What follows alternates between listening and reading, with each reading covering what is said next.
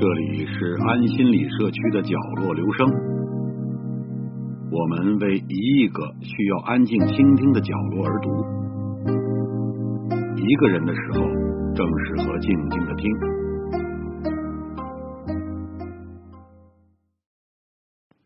假如中国各省会城市是同班同学，那么成都绝对是那个别人家的孩子。整整一学年，成都总是无心学习。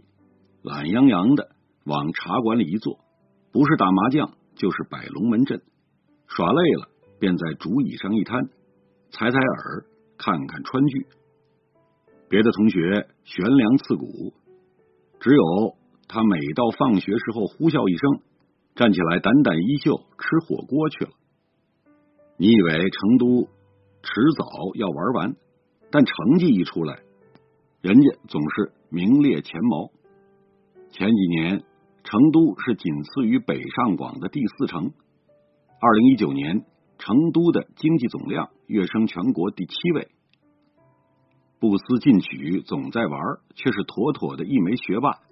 成绩来的似乎不费吹灰之力。成都为什么这么优秀？难道真像易中天所说的那样，成都是上帝最宠爱的城市吗？上苍确实宠爱成都，它就位于大名鼎鼎的天府之国成都平原上。天府之国意味着占尽地利，可谓天赋异禀，是农业社会时期中国人对一个地方的最高赞誉。但其实，最早天府之国并不是指成都平原，天府之国也不是天生就是天府之国。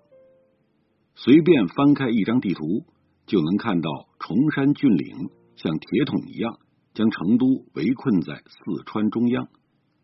战国之前，交通闭塞与洪灾频发，一直都是令成都头痛的两大困扰。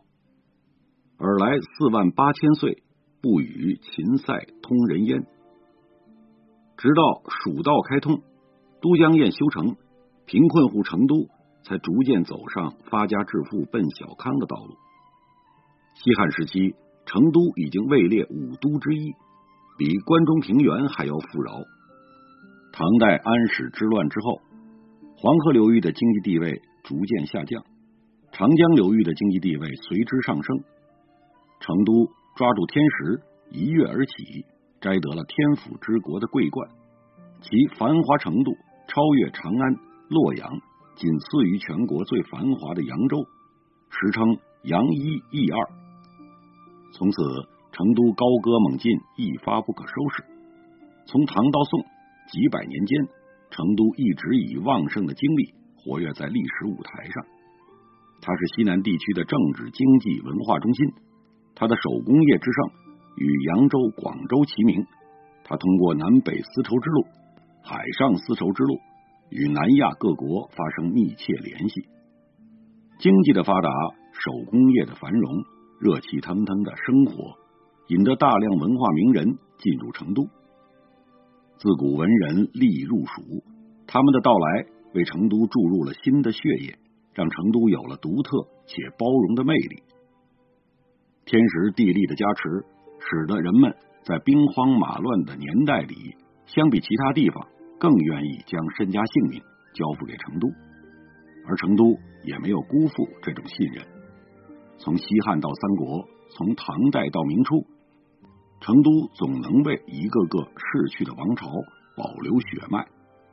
抗战时期，吴川不成军，成都与四川虽从未被正面入侵，但四川却是全国参战人数最多的省份。成都就像是一颗定心丸，只要天府之国无恙，历史总会迎来柳暗花明的转折。而在这所有的背后，其实都离不开一个个普通却又不普通的成都人。按说，成都身处亚欧大陆，四周崇山峻岭，应该是闭塞的才对。可是地理上的闭塞。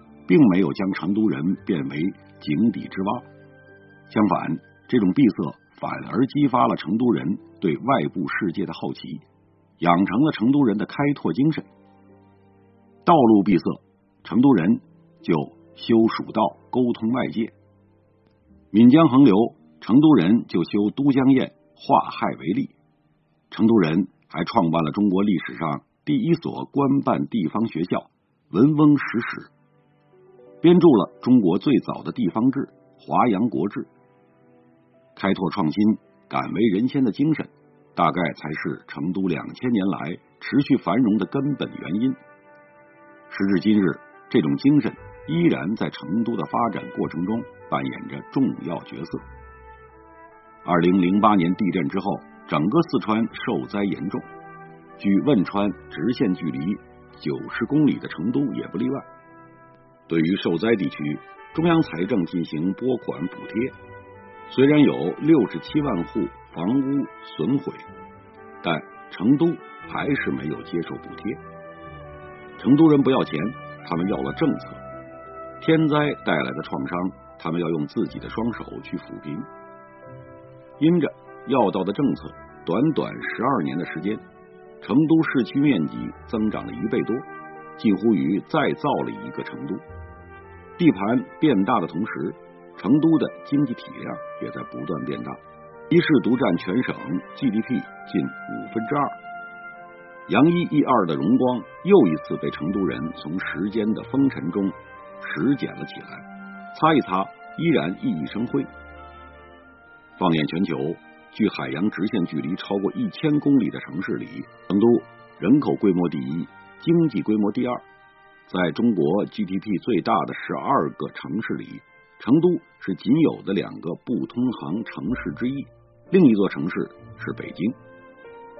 成都取得了这么耀眼的成绩，但在外地人眼中，成都人似乎永远泡在茶馆里温吞吞虚度着光阴，永远在沸腾的火锅店不紧不慢的涮着火锅，永远在太古里慢悠悠的逛着商场。如果对成都的印象仅限于此，那说明你对成都的了解还停留在过去。作为一个基建狂魔，在过去的十年里。成都所创造的成都速度令世人刮目，无论是机场、高铁还是轨道交通，都以爆发式的速度迅猛增长。二零二零年年底时，成都轨道交通运营里程已超过五百公里。全球轨道交通运营里程超过五百公里的城市，此前只有三座，分别是上海、北京、广州。建成五百公里的轨道。上海用了二十年，北京用了四十三年，广东用了二十二年，而成都只用了十年。就像那些成绩好的同学会在放学后别人玩耍时不动声色提高自己一样，你以为成都人总泡在茶馆里，但其实大多数时间他们都在拼命搞基建、发展经济、建设这座叫成都的属于自己的城市。有数据显示。这两年，成都人的加班时长已经直逼北京，只是多数人选择了看不见而已。成都人是喜欢安逸，但他们绝不会沉溺于安逸。他们只是在呼啸向前的时代里，找到了一种劳逸结合的生活方式。这种智慧来自一张一弛的文武之道，也来自于成都人用千百年时间积累出来的生活经验。只有充分享受生活，才能创造更加美好的明天。两千三百多年不改名不迁城址，天府之国是成都的底气。历经风雨，摧而不颓，不断新生，成都人是成都的底气。一座城成全了一群人，一群人成就了一座城，这就是成都饱经沧桑。却总能一次又一次站在每个时代前列的原因。